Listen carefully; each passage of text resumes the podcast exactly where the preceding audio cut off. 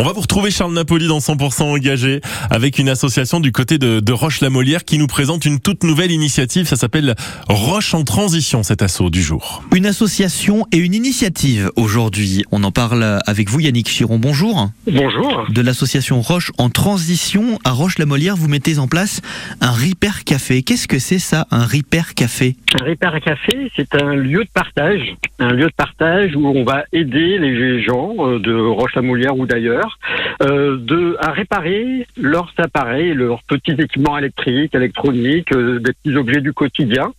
L'objectif, c'est de les aider à réparer. Donc, les bénévoles réparateurs sont là en soutien technique. Mais euh, l'idée, c'est quand même qu'ils viennent et qu'ils essayent de réparer. C'est compliqué, il faut faire des soudures, des choses comme ça.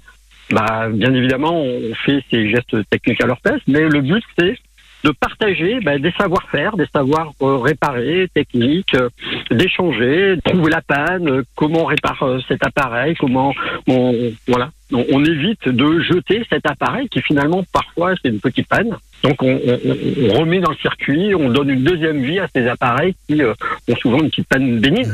Si j'ai bien compris, on n'est pas obligé d'habiter Roche-la-Molière pour venir au Repair Café euh, faire réparer son grille-pain. Non, absolument pas. On n'est pas obligé d'habiter Roche-la-Molière. On n'est pas non plus obligé d'adhérer à, l'association. C'est euh, libre, euh, participation libre.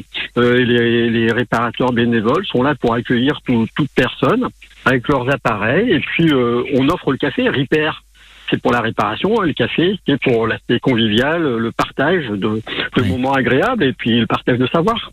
À propos de bénévoles, comment ça vous est venu, vous, cette idée de vous lancer dans cette euh, aventure? Déjà, l'idée des repères cafés euh, date un petit peu. Hein. C'est un mouvement national. Il y en a beaucoup qui se créent euh, de part et d'autre, même dans la Loire. Il y en a, il y en a déjà un certain nombre. Moi, euh, historiquement, je sais réparer quelques petits appareils, mais j'ai mes limites.